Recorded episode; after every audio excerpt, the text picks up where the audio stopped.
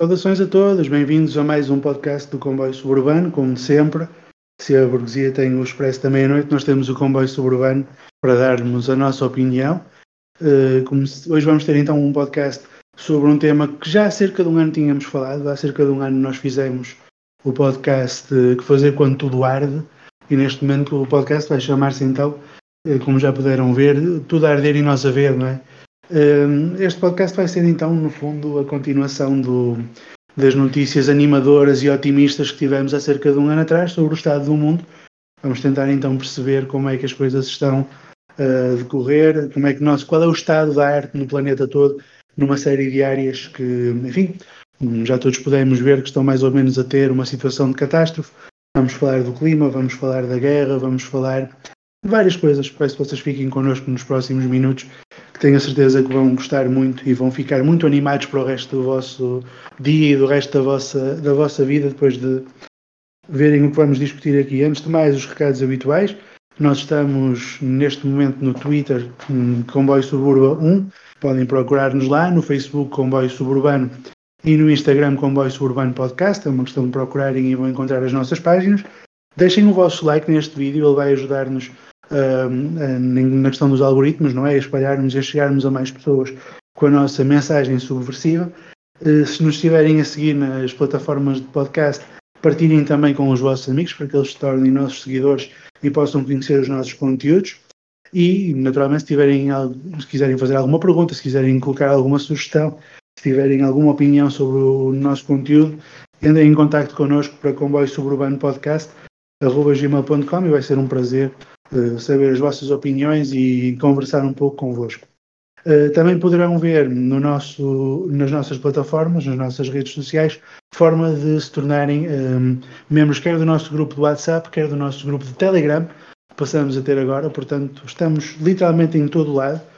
Acho que já só deve faltar, sei lá, um, o VK ou uma outra rede social dessas mais fora da caixa, de resto já estamos em todas as plataformas e podem contactar-nos em todas elas.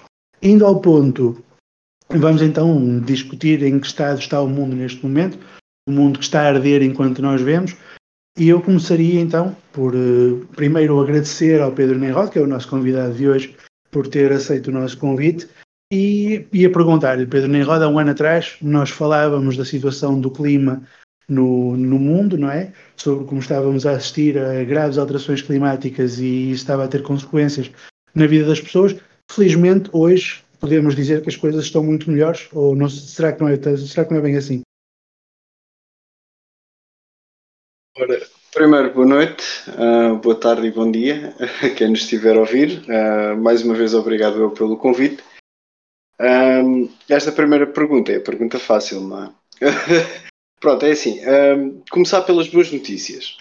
Uh, aparentemente, uh, portanto, aparentemente não, pelos dados que temos, uh, a pandemia do Covid está a abrandar um pouco, ou está a abrandar significativamente, quer o número de mortos, quer o número de, de hospitalizações agora nestes últimos meses.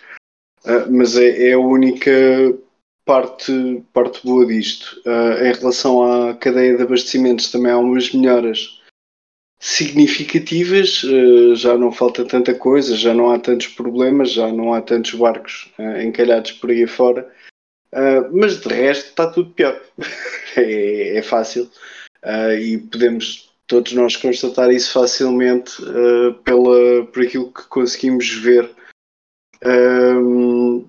pá, no nosso dia a dia. Portanto, isto não querendo já entrar aqui em, em nenhum dos temas já, já a fundo, mas a situação mais simples foi os tornados que aconteceram uh, em Lisboa, em que, primeiro, pronto, os estragos que causaram uh, e não ter sido mais foi uma sorte, mas também lembrar que os serviços todos de detecção falharam, porque é uma situação completamente anómala, portanto não é uma culpa dos serviços, é simplesmente as, as condições já estão de tal maneira alteradas que os modelos preditivos que existem simplesmente não funcionam e isto é um risco para a segurança de todos nós. Mas como, como introdução, só assim muito ligeiro e sem entrar nos assuntos, acho, acho que é o suficiente.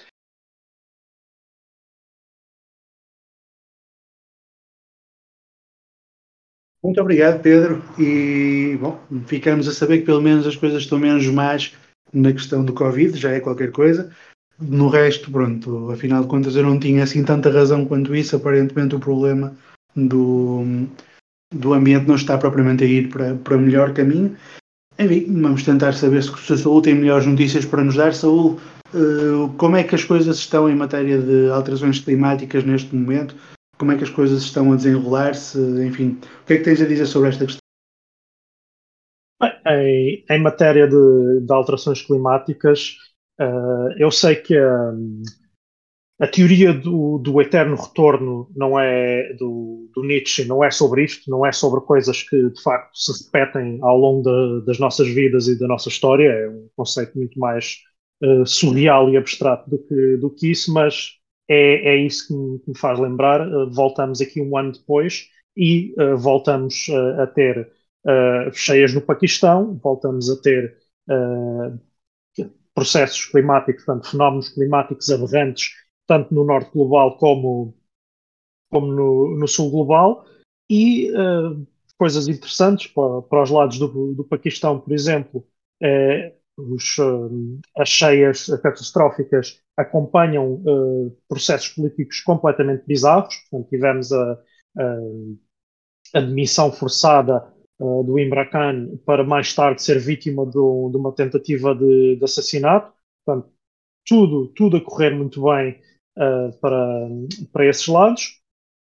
E, e, relativamente ao clima, portanto, o, o, o que o Pedro já, já esteve a dizer, as coisas continuam a piorar com uh, esta, este promenor, esta, esta novidade que uh, se destacam um pouco mais uh, os um, eh, protestos uh, contra as alterações climáticas ou os protestos uh, para que os, os, governantes do mundo e quem tem poder no mundo se faça alguma coisa em relação às alterações climáticas e, lamentavelmente, estes protestos que vemos ser mais ou menos destacados pela, pela imprensa nem nem na questão dos métodos eu, eu vou aqui fazer uma crítica demasiado uh, analítica. O que, o que quero dizer é que, pelo menos aqueles que, que vêm, a, vêm a lume, mesmo uh, um deles sendo, sendo extremamente incisivo, que foi o, que foi o protesto contra as, os jatos privados. Uh, portanto, houve um conjunto de pessoas que, de facto, bloqueou durante algum tempo um hangar de jatos privados de um, de um grande aeroporto europeu. Uh, apesar disso, já estarmos uh, longe de, daquela situação muito ridicularizada dos, dos protestos ultra performativos que, que foram feitos na, mais ou menos na mesma altura, continuamos a ter um movimento pela justiça climática muito longe de ser um movimento de massas, de ser um movimento alicerçado uh, nas suas principais vítimas e sim uh, um movimento uh, de classe média no norte global, uh, conduzido mais ou menos por, por um espírito de quase de missão de um conjunto de, de intelectuais e de isto não, não intelectuais no contexto de elite intelectual ou académica, mas de pessoas cuja, cujo envolvimento político com este tema é ao nível intelectual e não ao nível de estarem a ser as piores vítimas do que, do que se tem vindo a passar.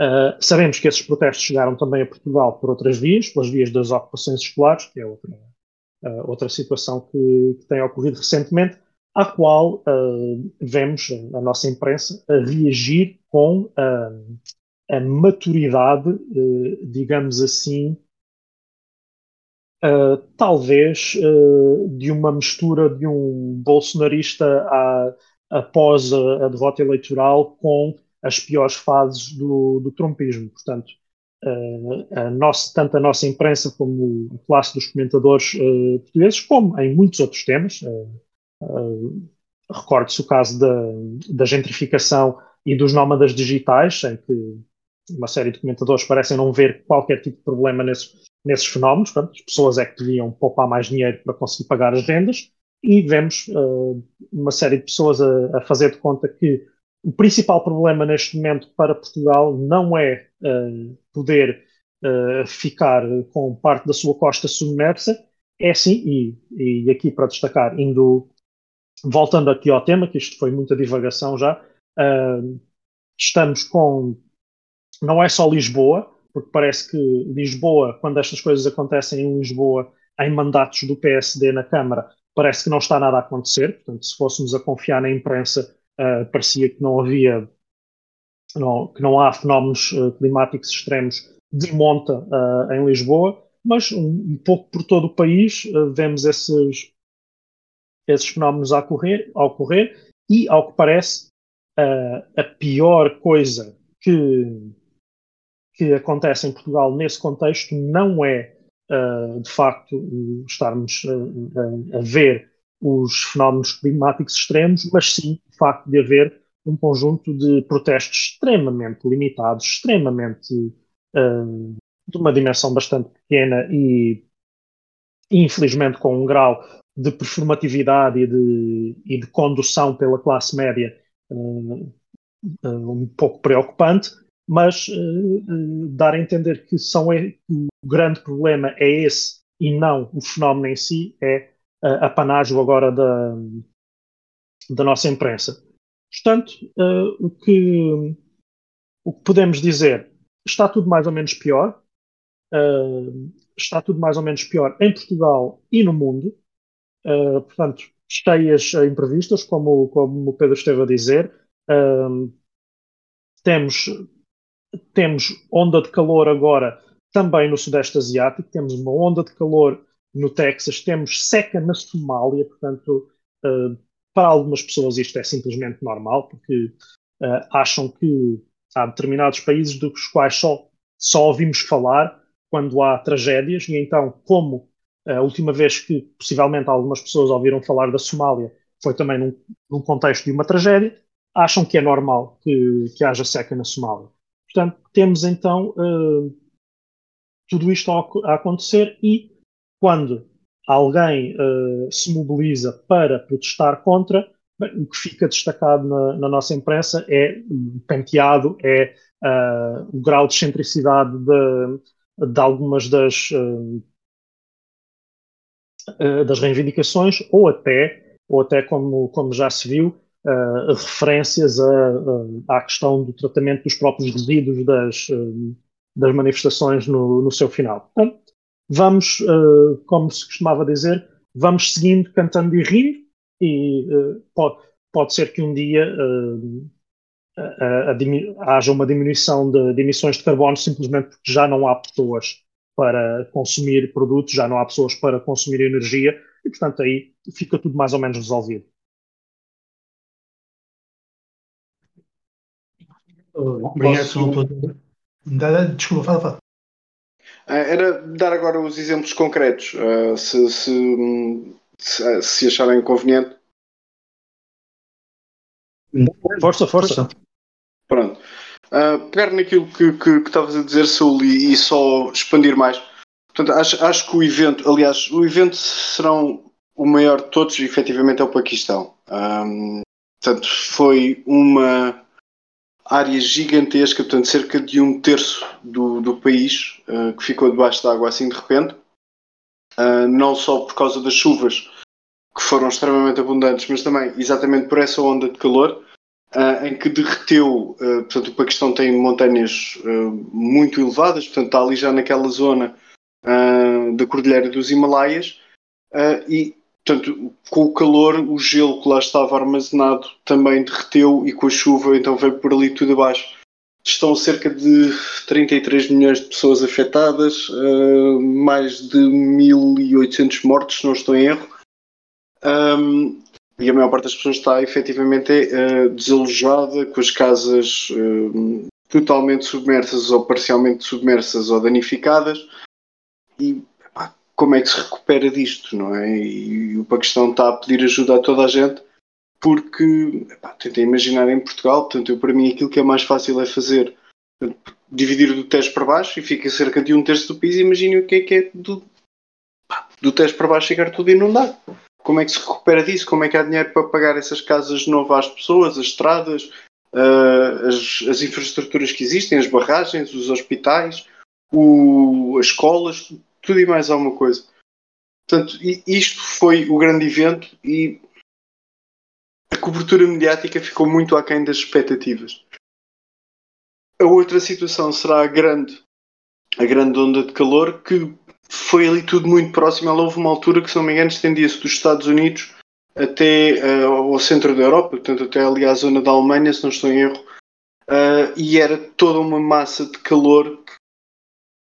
Aliás, duas massas, uma em cada uma dos continentes, mas uh, simultâneas, epá, e era assim uma coisa mesmo assustadora. Morreram cerca de 4 mil pessoas na, na Europa por causa desse calor.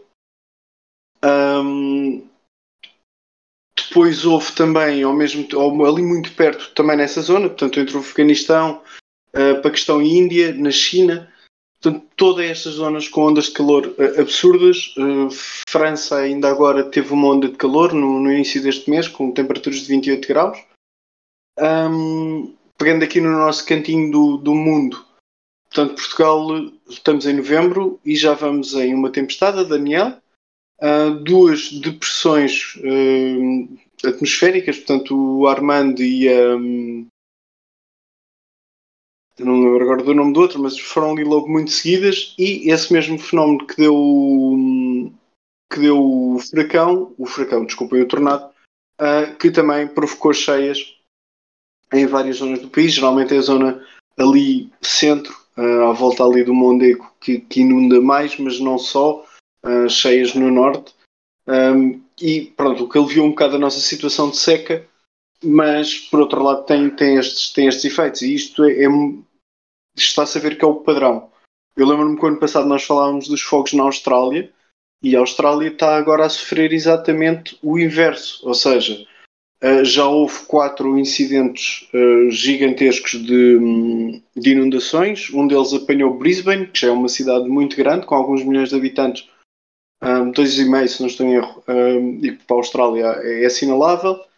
Em julho, uma pequena cidade dos arredores de Sydney, que é Camden, cidade com cerca de 3 mil habitantes, uh, já tinha sido evacuada quatro vezes por causa das cheias.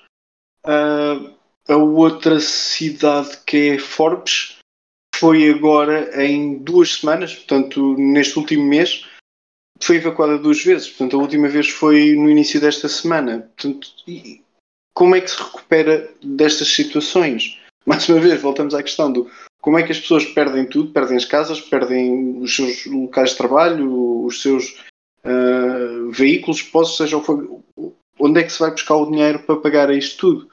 Um, as emissões de carbono continuam a aumentar. Uh, se não me engano, até atingimos um novo pico este ano mas não parecem mostrar nenhum sinal de abrandamento. Uh, a Europa agora com esta situação de, de energia lembrou-se de, de, reativar as centrais a carvão, que é fantástico, porque é só o mais poluente possível.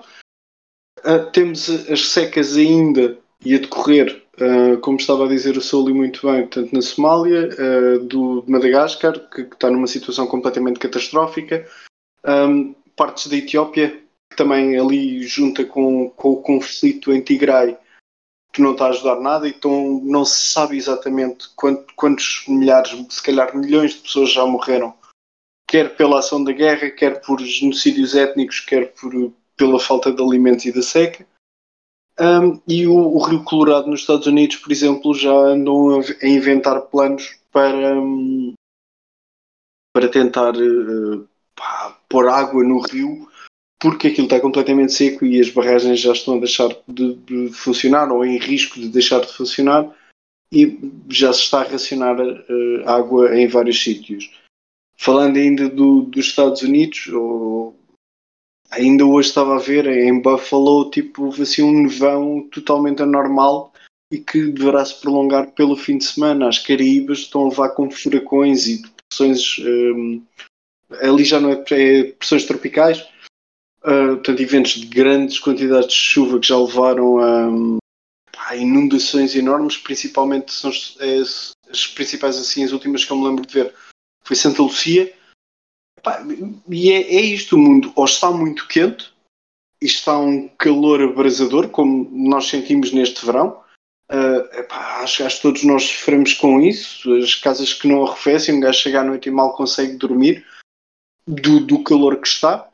E, e, depois, quando chove, uh, não chove um bocadinho, não chove bem, chove tipo, de forma uh, torrencial e rebenta com as terras. A produção agrícola, que aqui é o outro fator extremamente importante, é, para além das mortes das pessoas, é uh, é isto. Portanto, a produção agrícola está seriamente afetada. As colheitas na Europa tiveram muitos problemas este verão pelo calor excessivo, pel pelos fogos, como vimos em Espanha, com aquela imagem que ficou um bocado marcada e que andou a correr as redes sociais de um, de um homem que, que, cujo campo de cereais ardeu e ele estava no, no trator e não teve tempo e acabou por ter que sair do trator a correr já com o casaco em chamas e com ferimentos ligeiros. É isto, parece que não há tempo meio termo, não, não há tempo ameno, não há uma chuvinha, há, há situações completamente catastróficas, ou demasiado calor, ou de demasiada chuva, e vamos ver se haverá de demasiado frio. Mas pronto, isto assim de uma forma geral é, é aquilo que eu consigo que eu consigo dar agora assim como exemplo.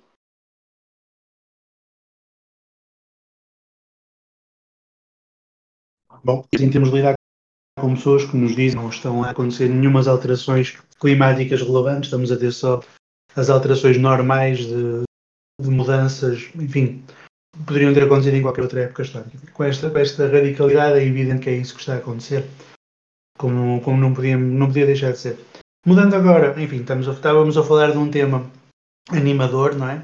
Da possibilidade do mundo terminar por causa das alterações climáticas. Podemos então de outro tema um pouco menos animador, ou enfim, não sei se é menos, se é mais animador, que é a questão então das guerras que estão em curso no, no nosso planeta. Uh, há um ano atrás, quando nós fizemos então um, outro episódio do O que Fazer Quando Tudo Ar, nós já falávamos então de alguns conflitos que estavam a decorrer na altura. Entretanto, tivemos então esta novidade da guerra da, da Rússia contra a Ucrânia, que, enfim, aparentemente obscureceu todos os outros conflitos que estavam a acontecer no mundo. Parece que não havia mais, parece que não há mais conflito nenhum a acontecer para além do, da guerra da, da, da Rússia na Ucrânia. E, e, esta seria também uma questão que gostaríamos de, de abordar, não é? E perguntava então ao Nemrod. Um, está a acontecer mais alguma guerra para além da guerra da Rússia na Ucrânia? Ou todas as outras perante a dimensão deste problema cessaram, ou assim uns acordos de paz por todo lado, já ninguém está a disparar contra ninguém, só, só há mesmo guerra na Ucrânia, ou há mais conflitos que nos devam chamar a atenção, Pedro? O resto do mundo é, é amor e carinho, pá, é paz. É... Muito, quer dizer, extremamente longe disso. De facto, um gajo quando abre as notícias é a Ucrânia e, e a guerra da Ucrânia todos os dias, apesar de que a maior parte dos dias aquilo um, não acontece assim nada de especial. Há uma, uma aldeia que muda de mãos. Uh, pronto, houve agora assim uma nova cena agora com, com Kerson, uh, mas uh, vá.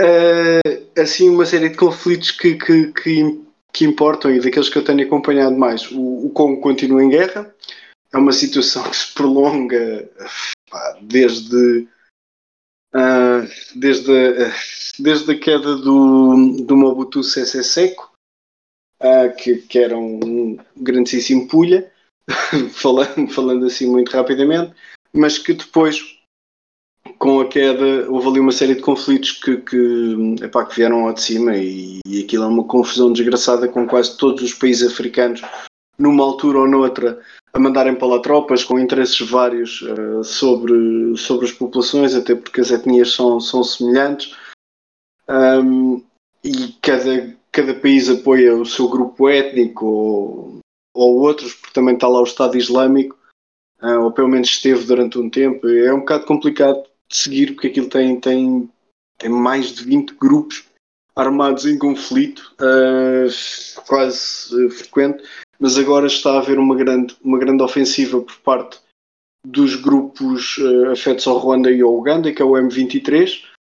Há, há guerra entre Etiópia, Eritreia e Tigray, mas por acaso agora, há pouco tempo, foi, foi mês passado ou no início deste mês, houve um acordo de paz, vamos ver se aguenta ou não.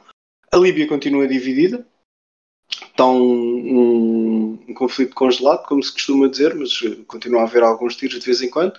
Portanto, as linhas, uh, o que é que é meu e o que é que é do outro, mais ou menos estão estáveis, mas continua a haver problemas. Uh, o Iémen continua, apesar de agora já não ser tanto uma guerra entre todos contra o, o Ansar Allah, os Houthi, portanto agora é mais uma questão entre a Arábia Saudita e, o, e, os Emirados Árabes Unidos que em vez de estar, que eram os aliados anteriores e agora estão a ver quem é que consegue ficar com, com a fatia maior do bolo e andam para lá aos tiros uns aos outros. Um, obviamente estas então não aparecem no, nas notícias quase, assim o melhor exemplo de coisas maiores é o Middle East, Middle East Eye que, que de vez em quando vai fazendo uns artigos sobre uh, que ter que explicar que afinal estes dois que eram aliados agora desentenderam-se uh, e porquê e como, pronto, é, é complicado. A guerra na Síria continua, já ninguém fala da guerra da Síria há anos, portanto, desde, desde que passou o fenómeno das bombas barril, um, agora não sei se é as bombas garrafinha ou uma coisa assim do género, mas, mas o conflito continua e a situação continua extremamente complicada uh, em vários pontos. Uh, o conflito entre a Turquia e o Kurdistão parece ir ter agora um novo, um, um novo uma nova chama com, com o atentado em Istambul e obviamente que a Turquia a única coisa que consegue encontrar eh, como culpados é curtos, uh, portanto nunca há mais ninguém, nem que eles depois prendam gajos do Estado Islâmico ou da Al-Nusra, como foi aqui há uns anos. O Irão está a confusão que está e não se sabe muito bem o que é que vai acontecer dali. Uh, o Azerbaijão com a Arménia continua a haver de vez em quando assim uns, uns, uns tiros e uma tentativa de controle na Nagorno-Karabakh e eu prometo-me calar e vou deixar a Ucrânia para o sul. Um, mas uh, há aqui um conflito que é extremamente preocupante para o futuro de todos nós, porque já mete aqui outras coisas. Uh, portanto, é o conflito entre o Kirguizistão e o Tajiquistão. Para quem não faz a menor ideia de onde é que isto é, portanto, são dois países nos estepes do centro da Ásia e uh, estepes são países particularmente secos uh, o que implica que uma boa parte do conflito um, tem a ver com o controle uh, e com o acesso a zonas de água, quer para consumo humano, quer para a pastorícia, que é extremamente importante no, nos dois países, uh, e depois para as indústrias, como é óbvio. mas pronto, aqui no, no, nível mais básico de sobrevivência, portanto, o consumo humano e o consumo dos animais. E este ano já teve pelo menos, assim de cabeça, dois, duas situações em que pegaram-se mesmo, tropas enviadas para todo o lado, um, a China e a Rússia dos dois lados a tentarem pressionar toda a gente para, olha, acalmem-se lá porque uh, isto assim não pode ser. Acho que a Turquia também tem alguma influência sobre, sobre um dos governos, mas não estou 100% certo disso. Mas pá, isto, isto, isto, é um bocado aquilo que, se nós não fazemos nada em relação às alterações climáticas, e daí também juntar-me à crítica do Sul de, de, uh, de das performances e do, dos atos, uh, porque para parar uma guerra tipo, não é tirar sopa de tomate contra um quadro, não é? Um, ah, e, e, aquilo que, que, se vê, ou aquilo que se antevê, é que com, com estas situações em que ficamos com um planeta com menos zonas habitáveis e menos zonas com acesso à água, o mais certo é pegar-se tudo ao tiro uh, uns aos outros para poder garantir às suas populações ou aos seus próprios grupos acesso à água para conseguirem sobreviver. Nós não conseguimos sobreviver muito tempo sem água, acho que 3 a 5 dias, uma coisa assim do género. Mas é, a situação é, é particularmente preocupante. É interessante vermos aqui como as duas coisas se articulam, não é? As alterações climáticas que estávamos a falar há pouco e os conflitos que estão a decorrer no mundo. Enfim, já, já há muito tempo que nos dizem que o século XXI vai ser o século em que se vai ter guerras por água, não é? Portanto, é cada vez mais claro que de facto sim. Aliás, esse exemplo da Ásia Central que acabaste de dar é já pelo menos um pronúncio desse e já, já há vários outros na, na, na zona do Médio Oriente, conflitos armados em torno da água vão começar a ser coisas cada vez mais, mais recorrentes. Eu fazia então a mesma pergunta ao Saúl, não é? Ele, o, o Nerod disse para o Saúl falar sobre a questão da Ucrânia. Se o Saúl tiver alguma coisa a dizer sobre a questão da Ucrânia, hum, naturalmente está, está convidado a fazê-lo, mas mais do que isso, e o Lucas no, na última live falou do casamento do, do Saúl recentemente, eu acho que não faço nenhuma inconfidência se disser que o Saúl casou com uma, com uma mulher de Taiwan, e portanto, eu, já que falamos da questão da Rússia e da Ucrânia, queria também saber se tens alguma coisa a dizer, sobre, hum, enfim, todo este problema que envolve a Rússia e a China e os Estados Unidos e o conflito nos Estados Unidos-China e que consequências é que isso pode ter para o nosso, enfim, para o nosso mundo. No fundo, continuando também esta nota positiva de alterações climáticas, guerra e coisas que nos deixam a todos bem dispostos. Uh, bem dispostos estamos, podemos então falar destas coisas. Uh, no, no, caso da, no caso do conflito da Ucrânia, temos um, um episódio que, que, todos têm, têm vindo a acompanhar, o, o mais recente episódio desta, desta guerra, desta invasão, uh, que foi uh, um bocado de lata cair em cima de duas pessoas e, infelizmente, essas duas pessoas morrerem. O facto dessas duas pessoas estarem na Polónia e não em, em nenhum dos países está, de facto, em, em conflito direto. Uh, por pouco não, não criou uma escalada completamente ridícula desta, deste conflito. E temos aqui uma questão que, portanto, uh, esse, esse bocado de lata, que na verdade era um, era um míssil, que na verdade, uh, ao que parece, ao que tudo, tudo, todos os, uh, todos os relatórios de países que não tinham interesse nenhum em fazer esse tipo de acusação indicam, esse míssil era um míssil ucraniano, possivelmente do, do, sistema de defesa que, que eles estão a usar para, para conseguir debelar eh, de alguma maneira os ataques aéreos que recebem. E, um, e, e, desde o início que se tentou criar uma narrativa de que era óbvio que era um míssil russo, era óbvio que um, os russos nas, nas suas, uh, nos seus bombardeamentos de tão uh, uh, de tão decrépita que estará a sua tecnologia militar não conseguem, portanto, não conseguem evitar que material seu caia fora das fronteiras do país que estão, com quem estão em guerra. E todo um conjunto de narrativas foi feito, nomeadamente a ideia de que é, vai sendo vai sendo martelada como, como piada e como, e como desabafo, como, como, um pouco como aqueles desabafos das nossas forças de segurança nas redes sociais, mas como desabafo as pessoas vão dizer vão dizendo, um certo conjunto de pessoas, que um, o, a escalada nuclear deste conflito é aceitável para algumas pessoas. É aceitável porque acham que podem ganhar uh, no contexto de, de, escalada nuclear. Vejo, infelizmente, uh, vejo essa, essa perspectiva muito mais do lado do, do Ocidente liberal do que do lado da, do eixo euroasiático, mas também vejo aí a ideia de que Putin deve escalar para, para o nuclear para demonstrar que, que isto é uma guerra séria, que é uma guerra pela sobrevivência da, da Rússia enquanto nação imperial.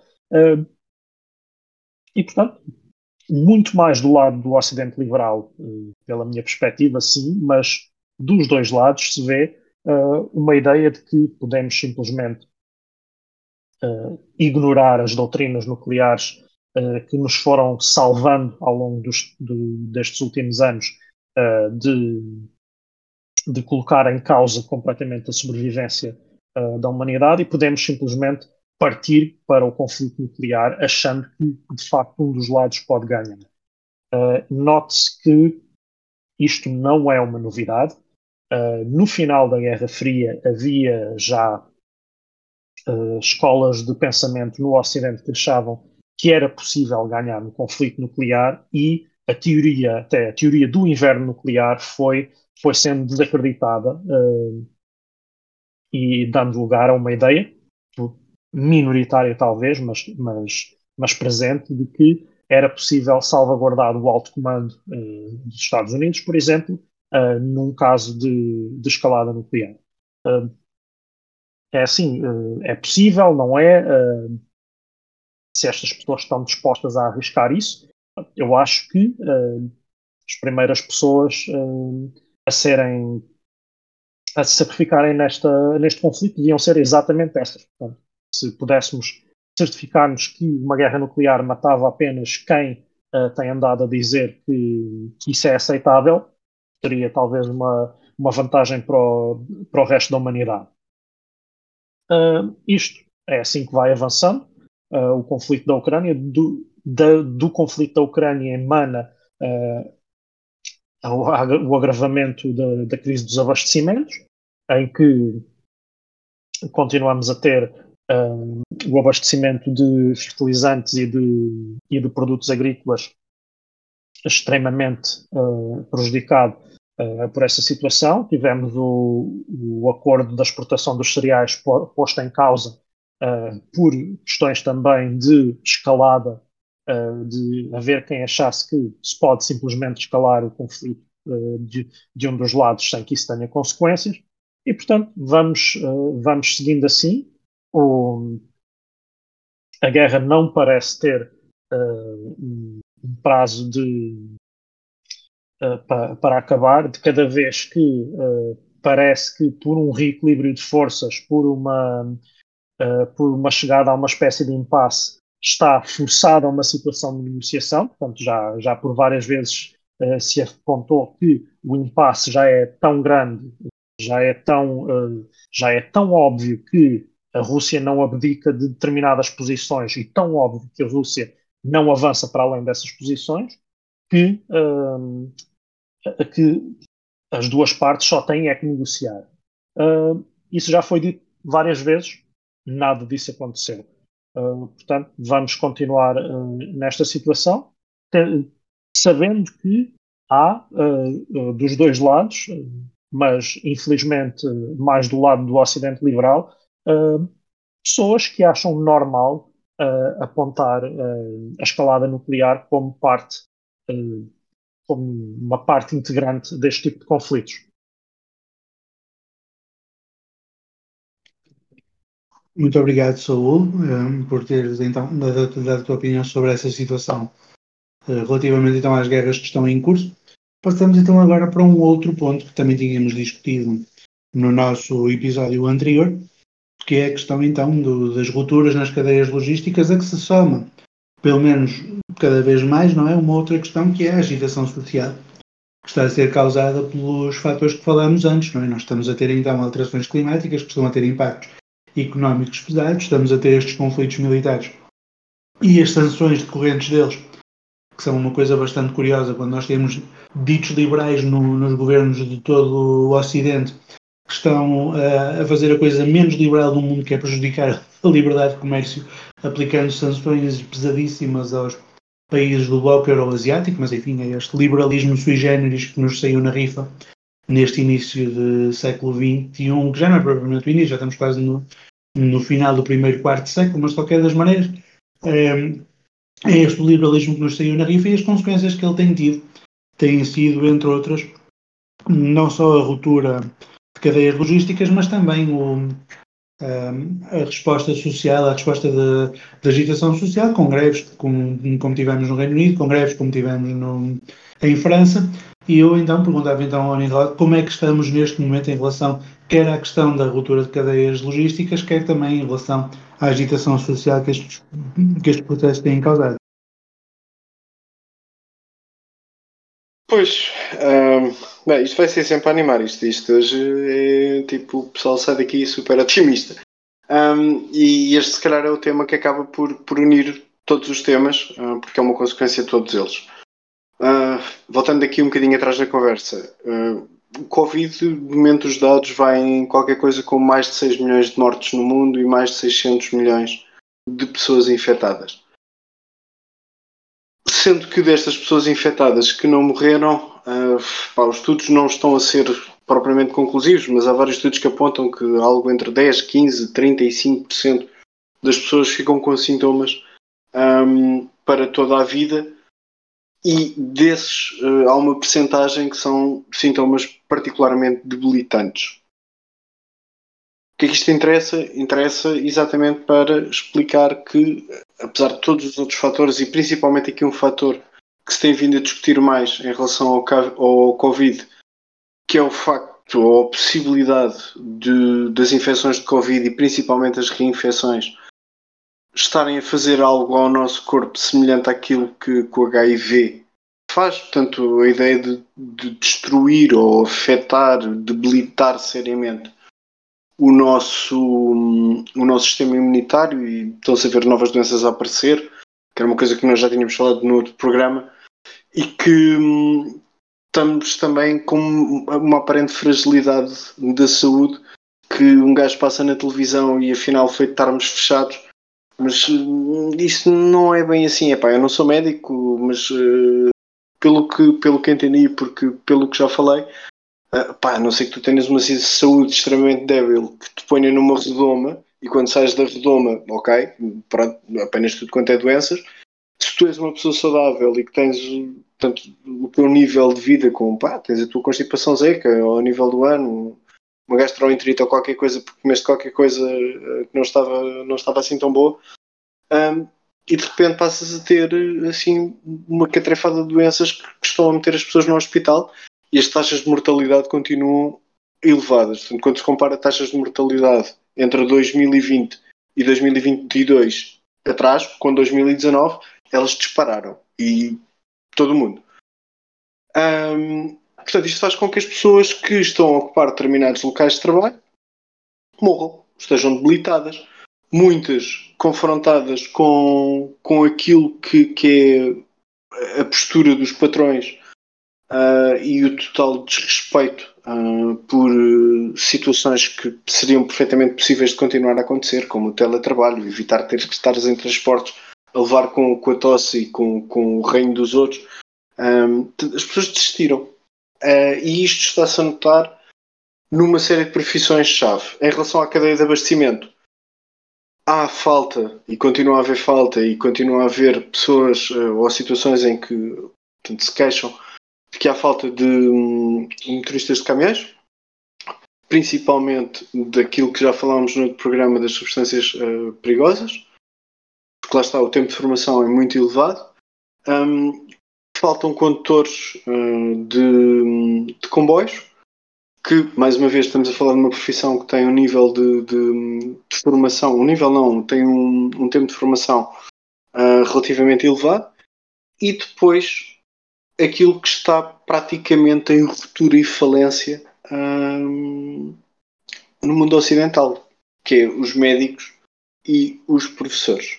Uh, e quando falo em médicos, portanto não falo só em médicos, peço desculpa por vícios de linguagem, mas portanto falo de profissionais de saúde e os profissionais de educação.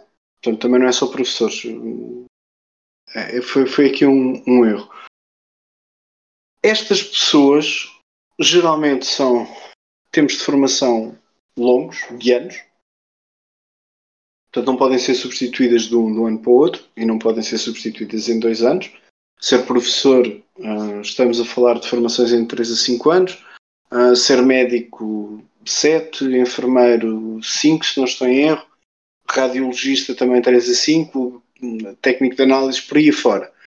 Um, epá, e cá um gajo liga a televisão e viu-se agora no verão e continua-se a ver ah e tal, o Hospital X fechou as urgências. Ah, o Hospital Y fechou as urgências de, de, de obstetrícia. Ah, o, Hospital Z tem a parte trauma por acaso acho que é a única que nunca, nunca fechou mas tem funções, geralmente obstetrícia e ginecologia e partos que fecham. Uh, mas isto não é só cá. Há exemplos no Canadá, em Inglaterra, em França, em na Alemanha, na Áustria, a, a Espanha. Ainda agora houve uma manifestação gigantesca em Madrid dos profissionais de saúde a queixarem-se exatamente do mesmo que os nossos profissionais se queixam. Têm trabalha mais, gente é menos, mas a um nível absurdo. Portanto, são muito poucos e, as vagas não estão a ser preenchidas. Uh, portanto, não há substituição de profissionais. Uh, e maus pagos, horas extraordinárias afins, estão esgotados. Epá, e mesmo que uma pessoa esteja bem de saúde, mas tu a trabalhares durante não sei quantos meses, horas extraordinárias malucas, tu vais chegar a um ponto em que tu, a tua saúde mental uh, acabou e tu, e tu vais, vais dar o berro. E, e, vais fazer outra coisa qualquer na tua vida que não implique uh, um tal nível de desgaste, aquilo que, que, que, se apelidou como. Porque isto também é preciso dar, dar nomes às coisas, assim, os nomes em inglês, que é para parecer mais fixe, como, como se apelidou principalmente aos empregos de escritório, o burnout, mas é uma situação em que há um nível de ansiedade ou depressão ou dos dois, tipo, completamente fora daquilo que a pessoa já consegue lidar e a pessoa não consegue funcionar. Uh, e, e, isto é o que está a acontecer no mundo. Para dar um exemplo, porque provavelmente é dos mais catastróficos de todos, a Inglaterra, lá está, aquilo só não afunda porque é uma ilha, uh, porque senão, se aquilo fosse um barco já, tipo, já, já, nem falávamos daquilo, portanto aquilo já teria afundado. Um, com todas estas situações do Brexit, do, do Covid, tudo isto que nós também estamos aqui a falar das alterações climáticas, do, do, do das sanções. O Inglaterra é dos países que está mais apostado em, na guerra contra a Rússia.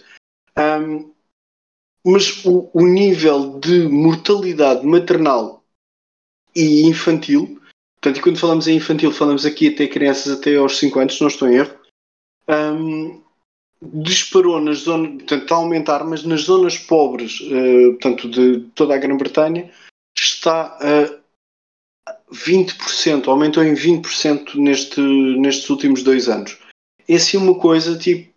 Pá, isto é um, é um, dos primeiros sinais, e é o canário na mina, como se costuma dizer, um, do, do sistema de saúde. Quando começa a falhar os cuidados que se prestam no parto e no pós-parto, é porque tudo o resto, se não está a arrebentar, está prestes. E este já está arrebentado. Porque não é suposto, não, o, o estado social do Ocidente não é suposto ter estes níveis de mortalidade. Geralmente isto é simplesmente a falta de possibilidade de cuidados. E quando falo da falta de possibilidade de cuidados, não é estar a fazer como as notícias que culpam a ambulância ou o operador do 112 que andou a mandar a pessoa ali de um lado para o outro, ou não sei. Claro que esses casos acontecem, é óbvio, acontecem, é um ou outro. Mas lá está, é isso, é um ou outro esporádico. Não são situações que são uh, descritivas daquilo que se está a passar. E aquilo que se está a passar é que as pessoas têm que andar 100, 150 km a mais para ir ter um filho, ter uma filha, para ir dar à luz, para ter um nascimento. E isto causa atrasos grandes. Se há problemas uh, de que estejam a acontecer, sejam eles por condições, sejam por.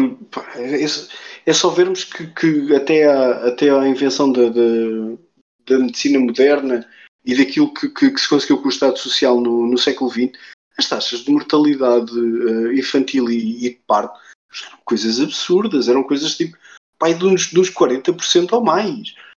Uh, o dar à luz, o parto, é, era uma atividade de risco. E isto foi uma constante durante toda a história. E isto era suposto termos conseguido debelar isto. E lá está, voltando a citar outra vez o. E desta vez não me esqueço do nome do Fukuyama, não é? Portanto, a história acabou, vivemos todos numa ordem perfeita, fantástica. Não é perfeita porque eles dizem perfeito, não, é, é sempre o menos mal. E é o melhor que conseguimos uh, do neoliberalismo ocidental. É pá, se isto é o melhor que se consegue, é pá, podem metê-lo onde quiserem, porque isto, sinceramente, isto é uma desgraça. Não consegue sequer cuidar do, do, ou, ou, ou satisfazer as necessidades mais básicas das populações que é suposto uh, satisfazerem. Portanto, isto é um, é um falhanço, é um colapso. As sanções são, são outro, porque supostamente era o comércio internacional e não sei o quê. Isto está a falhar. Isto está a falhar de uma forma que, para já, ainda vai dando para o pessoal falar e tipo, parece que é uma coisa que aconteceu uh, aqui e ali, mas não é uma coisa global e isto está-se a tornar um, um problema gigante, como as alterações climáticas, em que não se faz nada.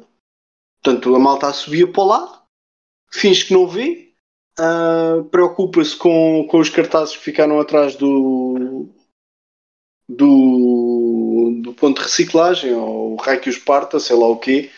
Epá, quando isso não interessa para rigorosamente nada. O que interessa é que temos situações de colapso do tecido social e que ninguém está preocupado em resolver. E estão a ser uh, os trabalhadores e as trabalhadoras que estão a vir para a rua, que estão a entrar em greve, que estão a fazer protestos. Os protestos estão-se a intensificar e vamos ver até onde é que se vão intensificar. A exigir que sejam garantidas estas mesmas situações que deviam ser deviam estar, não é deviam ser, deviam estar garantidas. Não, não devia sequer ter que haver uma discussão sobre isto. Nós temos os meios, principalmente financeiros e tecnológicos, para resolver estes problemas da humanidade ou problemas das populações. Não se resolvem porque não se quer. Não, não há. É uma decisão política de múltiplos governos.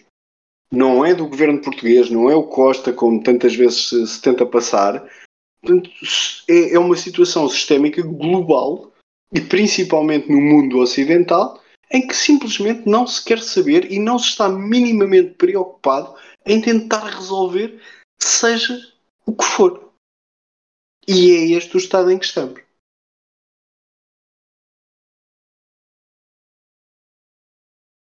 Muito obrigado, Nirod, pela tua intervenção. Pá, deixaste aí uma série de, de pistas para continuarmos a discussão, de facto.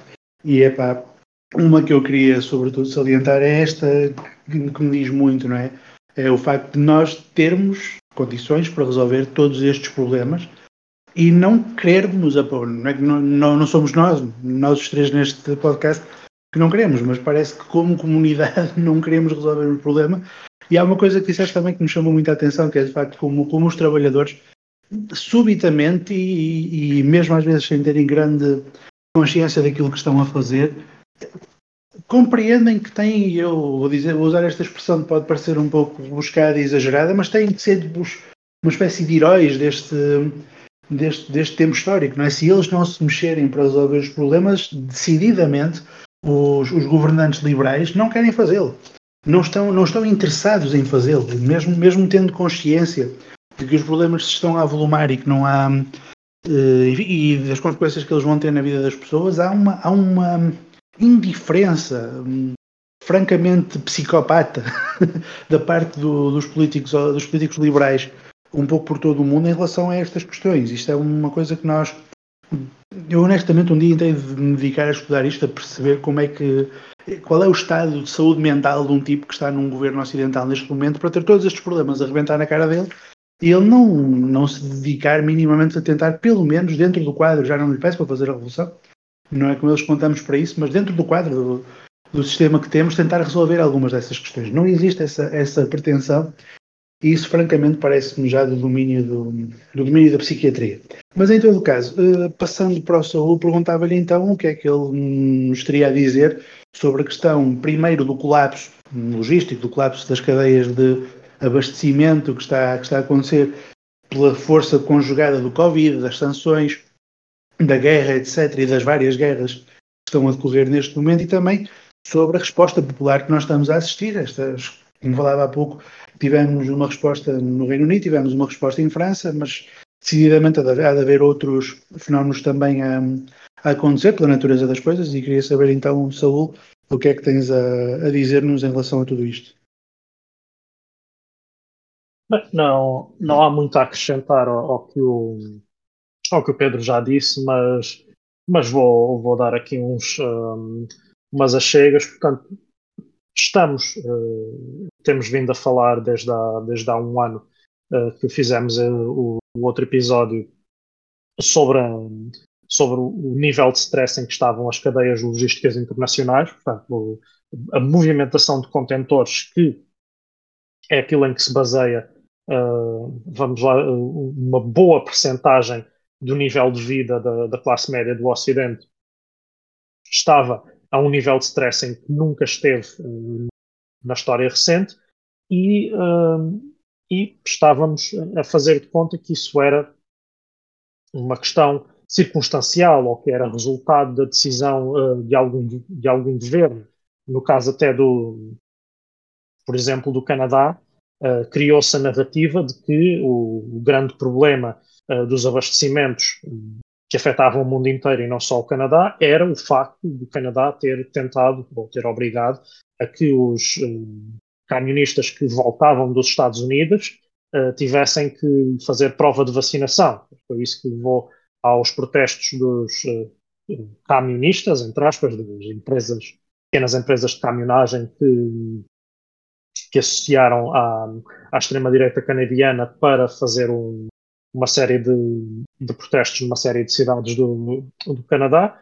Uh, mas a questão é que uh, a crise de abastecimentos continua, a guerra uh, intensificou-a e vamos ter uh, nos próximos meses um nível de inflação como não víamos talvez em, em talvez na, nas crises inflacionárias do, do, tempo do Cavaco em Portugal, talvez nem, nem sequer em 2013 tivemos uh, um tipo de inflação como o que podemos vir a ter e se há podemos pôr aqui um conjunto de, de hipóteses, portanto, sabemos que o movimento laboral, quer fora, quer dentro da, da institucionalidade, está fraquíssimo. Portanto, os partidos da, da esquerda parlamentar estão fraquíssimos, as, as, forças, uh, as forças mobilizadoras fora desses partidos estão fraquíssimas. Portanto, uh, a contestação, principalmente em Portugal, contra uh, a diminuição do nível de vida, não muito provavelmente não vai acontecer por aí. Resta-nos duas coisas, eh, e uma delas, até com algum grau de probabilidade, devido ao facto de, ainda assim, eh, estamos no norte global, estamos, eh, estamos rodeados daquela classe média que, quando for a hora de, de, de virar para, para a extrema-direita, muito provavelmente vão fazer aquela coisa, quando, mesmo quando se fala até da questão uh, dos, uh, do aquecimento global e das, uh, das alterações climáticas em geral, uma vez que não se coloca em causa o capitalismo em si, podemos pedir aos bilionários, às, às, grandes corporações, aos grandes acionistas que tenham menos lucro, isso também é impossível, então resta resta cortar no nível de vida da classe média ocidental. Uh, e é assim, nós sabemos que as, as classes médias dos centros imperiais uh, são umas criaturas muito, muito sensíveis, porque se pedires à classe média de um centro imperial que diminua o nível de vida, tens duas hipóteses. Uma cada vez menos provável. Ou há uma revolução, ou escolhe, espontaneamente ou não, ou por processos históricos de propaganda, uma minoria para exterminar. É mais ou menos essa a, a, a lógica normalmente. Portanto, temos aqui, digamos que, boas perspectivas uh, no que toca às, uh, a estas questões de, de contestação. Uh, e, o que, e, o que, eu estava a dizer era exatamente que, portanto, saindo aqui desta, desta divagação, portanto, temos, podemos pôr aqui estas três hipóteses, ou, ou temos um, um, início de um processo de ruptura social de tipo revolucionário, ou uma ruptura social pelo, pelo, caminho da extrema-direita, ou generalizadamente quebra de decoro social e de uh, ordem de lei e ordem, portanto, mesmo que, mesmo que não organizado. E se calhar é isso que vamos ver também em alguns sítios, porque se as pessoas não se organizam para simplesmente uh, acabar com o, com o, capitalismo ou acabar com a burguesia, porque não há, uh, não há capacidade de organização uh, no terreno atualmente para o fazer, se calhar vamos começar a ter cada vez mais roubos, cada vez mais uh, roubos, portanto, tentativas de, de, de expropriar armazéns, negócios. Se não for de outra maneira, uh, poderá, poderá ser por aí. Agora, uh, que há contestação nos países em que, em que, essa, em que os níveis de contestação também são históricos e em que há mais organização, uh, está a haver. A Espanha é um caso, tivemos a, a questão da, das greves dos, um, do, dos caminhos de ferro na, no Reino Unido, portanto, temos aqui algum, algum nível de, de contestação. O problema é que, pelo menos em Portugal, temos uma grande probabilidade ou de essa contestação se, vira, se virar para uh, o espontâneo, portanto, simplesmente a desordem e não a tentativa de derrubo da ordem atual. Podemos ter também uh, uma, uma questão de toda essa contestação ser aproveitada uh, pela, pela ascensão da extrema-direita.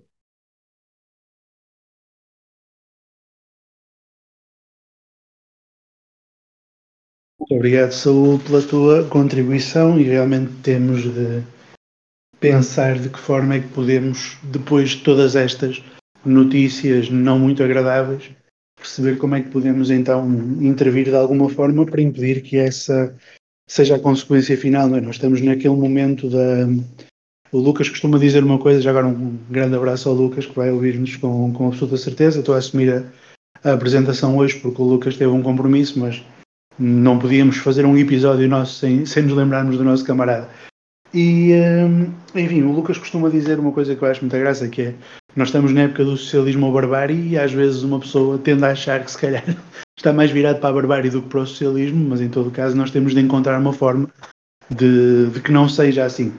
O, a discussão já vai, já vai bastante adiantada, nós temos tido, cobrimos uma série de, de questões eu então dava então a palavra ao, ao Nirod mais uma vez para fazer as suas considerações finais e se nos quiser deixar algum, enfim, algum site, algum conteúdo, alguma coisa que nos permita compreender estes assuntos todos, ou pelo menos uma parte deles, força.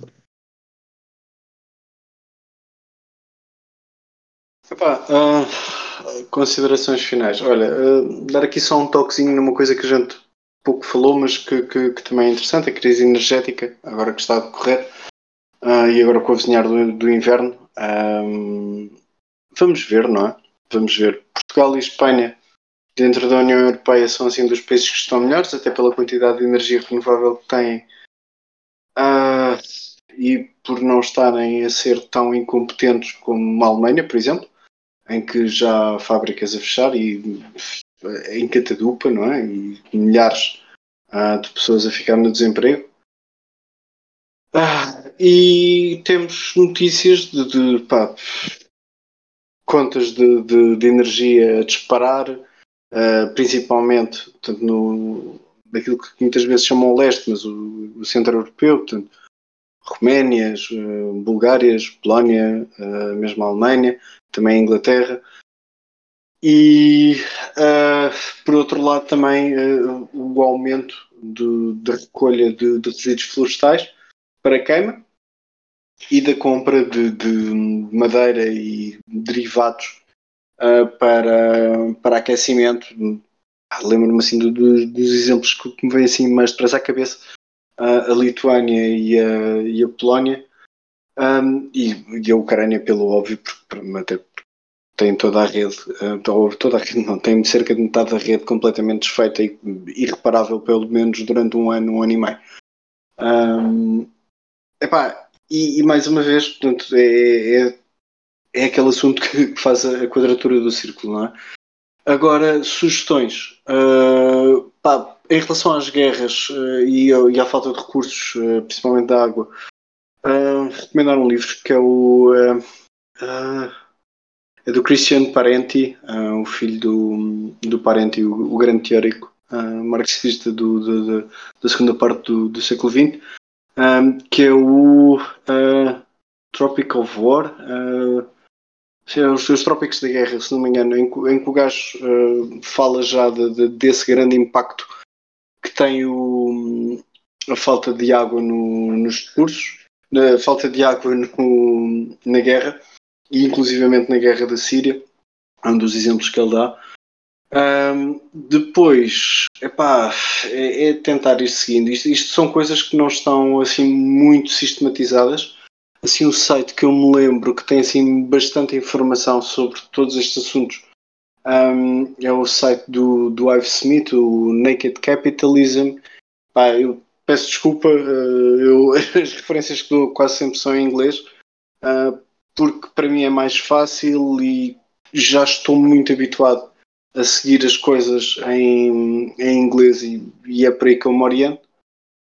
Um, e, e, é isto. Se me permitem, uh, eu vou fazer aqui uma propagandazinha ao meu próprio podcast, se não se importam. Importam-se?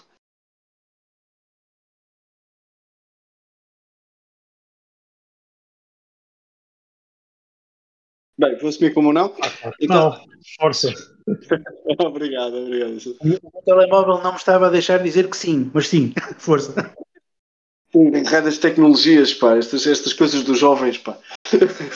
Então, epá, a Guilhotina lançou um podcast em que os apresentadores sou eu e o Luís e estamos a fazer sobre, para já, portanto, o grande tema é as guerras de libertação dos países africanos uh, de língua portuguesa, portanto, a guerra de Angola, Moçambique e Guiné, uh, e que irá evoluir até depois aos eventos da, da Revolução de Abril e da Contra-Revolução de novembro de 75. Chama-se Robespierre Amou Demais mantendo ali o tema da guilhotina e da, da Revolução Francesa, é pá, pessoal, procurem, estamos no YouTube, estamos no iVox e estamos no Podbean. Uh, apareçam aí, espero que gostem.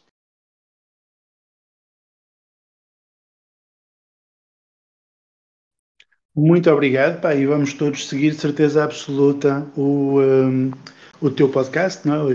Robespierre Mundo Mais é um grande nome de podcast, tenho a dizer, portanto está muita vontade de, de, de, seguir. Eu já ouvi pelo menos um sobre, sobre a guerra colonial e vou, vou, vou seguir os restantes com, com absoluta certeza. Saúl, faz as honras da, da casa, pá, termina também o nosso podcast com as tuas considerações finais e se quiseres dar então algum conteúdo alguma indicar-nos algum sítio onde podemos saber mais sobre estes assuntos, o microfone é teu. Bem, uh, em termos de, de considerações finais, uh, eu acho que perante esta, perante esta situação, perante o que, o que, o que vemos uh, de há um ano para cá, desde a última vez que, que vimos o que gravámos o último epi o episódio sobre o mundo arder até agora, é interessante ver que no contexto de, de parte da política ocidental e, e, também da americana, portanto tivemos uma tivemos umas eleições recentes em que isso foi foi discussão, portanto os o, a, a, direita da direita americana uh, investiu muitos milhões nas guerras culturais, na, nas questões de, no ataque às pessoas LGBT, num, numa série de, de coisas e uh, se, uh, se a questão, uh, estas questões das identidades ao nível da esquerda, de vez em quando davam ali um, davam umas uma, umas travagens por causa da questão de, de estarmos a, a, nos focarmos tanto em determinados assuntos que um, as questões económicas e as questões da luta de classes parecia que ficavam uh, para trás, uh, deu para perceber que na direita,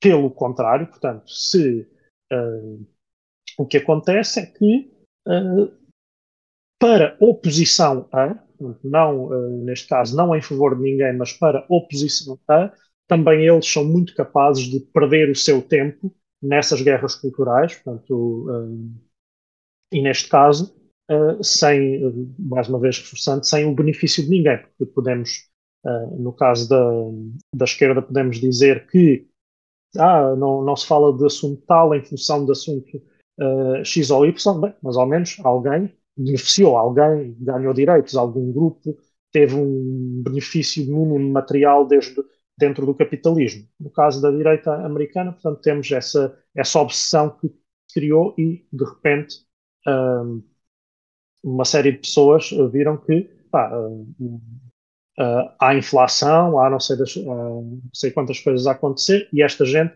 está é preocupada com, com uma série de palhaçadas que a mim não me dizem nada ou que ou que não têm nada a ver comigo.